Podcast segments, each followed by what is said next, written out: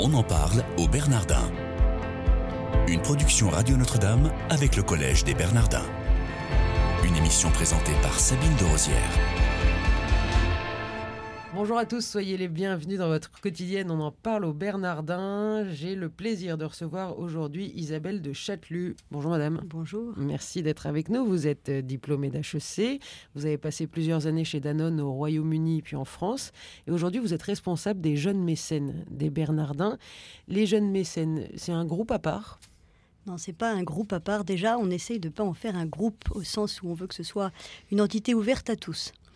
Les jeunes mécènes, euh, ils sont à part, certes, mais leur grande spécificité, c'est qu'ils ont toujours existé. Avant même la réouverture du collège, euh, les jeunes mécènes ont été des soutiens pour la restauration des Bernardins.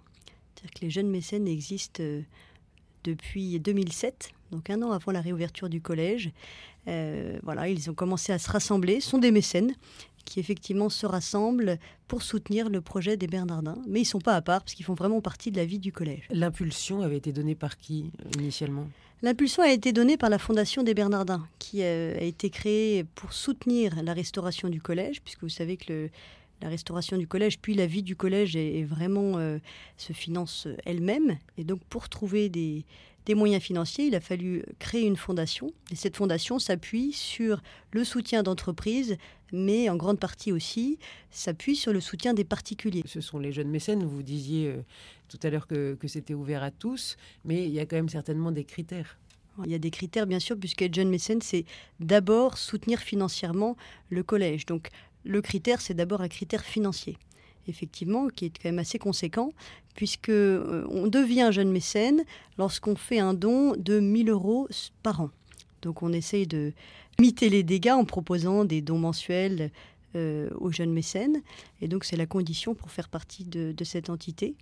Mais on a développé euh, au fur et à mesure des années différentes différents dons possibles, parce qu'on s'est rendu compte que pour un jeune, jeune actif qui sort de son école ou de sa fac, payer 1000 euros, c'est tout simplement impossible. Voilà, donc on a euh, une sorte de tarification des dons pour les moins de 25 ans, qui est à 200 euros, pour les moins de 30 ans, qui est à 500 euros.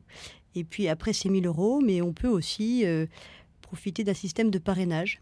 Quand on propose à quelqu'un de devenir jeune mécène, au lieu de, de, faire un don de 1000 euros minimum, on peut faire un don de 750 euros. Ce système de parrainage permet vraiment, on s'est rendu compte à ces dernières années, que euh, quasiment tous nos nouveaux mécènes arriver au Bernardin par l'intermédiaire du parrainage. Quelque chose qui fonctionne bien jusqu'à présent. Ça fonctionne très bien et puis ça élargit vraiment le, spectre. C'est-à-dire que quand on a lancé les jeunes mécènes, ben nous on a proposé à notre entourage et puis petit à petit l'entourage a proposé à son entourage, etc. Donc ça fait boule de neige. Quoi. Ça fait boule de neige et puis euh, ce qui est, agréable aujourd'hui, c'est qu'effectivement on se retrouve avec des gens qui viennent euh, soit par Internet, soit par des amis d'amis, voilà, par les, par les réseaux sociaux, bien sûr aussi. Bon, et on peut retrouver toutes les informations, hein, s'il y a des auditeurs qui sont intéressés par ça.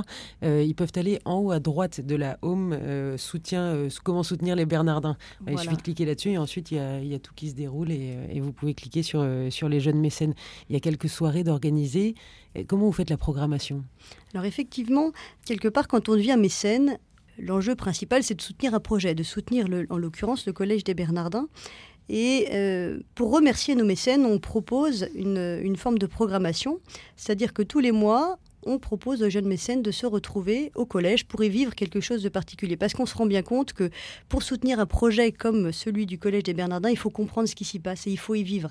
Il faut découvrir euh, la richesse culturelle, il faut découvrir les débats, il faut euh, vraiment expérimenter ce qui, ce qui s'y vit. Donc on propose euh, un événement par mois. et nous, pour, pour choisir les événements, on s'inspire vraiment de l'actualité, de nos lectures, de nos rencontres, voilà, d'articles qu'on lit dans la presse. Donc la, programmation, on l'établit euh, avec plusieurs mois d'avance, mais elle est assez souple, hein, puisque vous imaginez bien que les intervenants qu'on sollicite pour nos événements euh, nous répondent souvent tardivement, donc on a toute l'attitude de changer la programmation.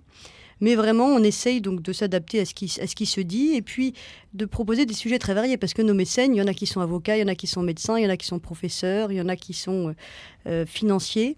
Et du coup, on va toucher à des sujets vraiment très variés, que ce soit des sujets économiques, politiques, philosophiques, religieux, culturels. C'est vraiment extrêmement varié. Est-ce que vous pouvez nous donner un petit exemple de la programmation à venir? Alors la programmation à venir, alors on a eu un événement cette semaine qui s'appelait Sauver la culture, c'est Sauver l'homme, mais on a le prochain événement, alors c'est un peu spécifique, vous allez me dire, c'est notre événement annuel qui est hors des murs du collège. Une fois par an, on emmène nos mécènes hors des murs du collège.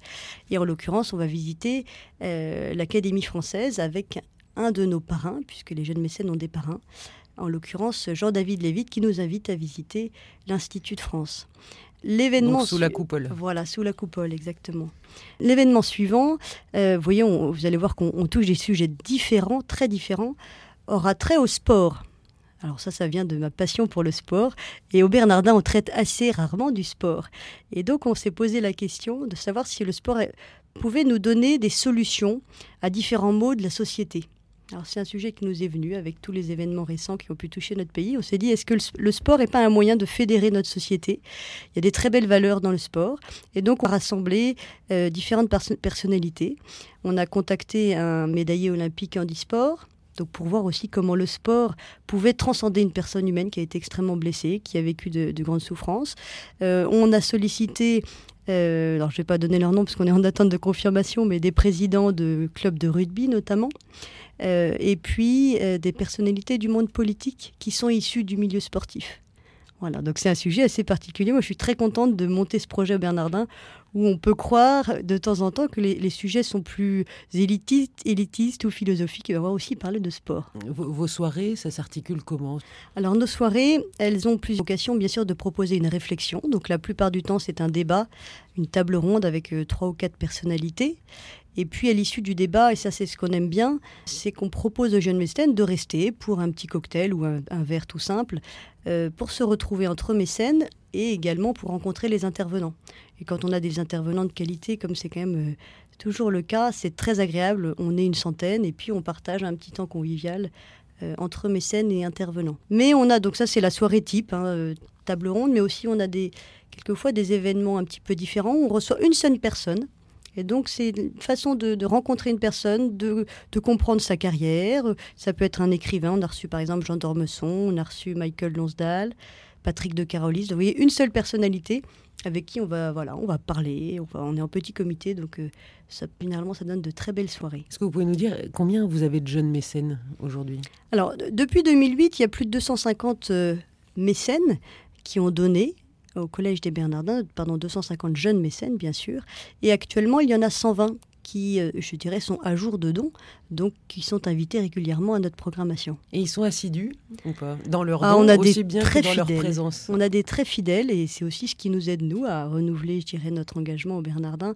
Il y a des très fidèles qui sont là depuis le début, vraiment depuis, la, depuis même la restauration du collège. Et puis, euh, c'est ça qui est intéressant, c'est qu'il y en a qui partent et puis qui reviennent et puis il y en a des nouveaux, et c'est tout l'enjeu, c'est bien sûr de, trouver de nouveaux mécènes dans des milieux différents, c'est ce que je disais tout à l'heure. Par exemple, il nous arrive de, de lancer des soirées en partenariat avec des écoles de commerce, où on va essayer d'en lancer une avec Sciences Po, pour aussi toucher d'autres types de, populations qu'on n'aurait pas forcément atteint euh, directement. Voilà, donc ils se renouvellent, et c'est tout un enjeu. Hein. C'est-à-dire que quand vous perdez un mécène, en retrouver un, c'est un, un sacré enjeu. Un gros challenge. On en parle au Bernardin aujourd'hui avec Isabelle de Châtelus, qui est responsable des jeunes mécènes des Bernardins. Et vous êtes aussi à l'origine de cette idée de mécène co, me semble-t-il. Est-ce que vous pouvez nous en parler? Quel est le, le concept? Alors, le concept est assez simple c'est que les jeunes mécènes, je ne l'ai pas dit au départ, mais les jeunes mécènes, c'est 25-45 ans. Voilà, l'idée c'est donc de faire venir des jeunes actifs. Et puis on s'est rendu compte, ayant lancé cette affaire-là euh, en 2007, que nos mécènes avaient vieilli et qu'on n'allait pas fermer la porte à 45 ans.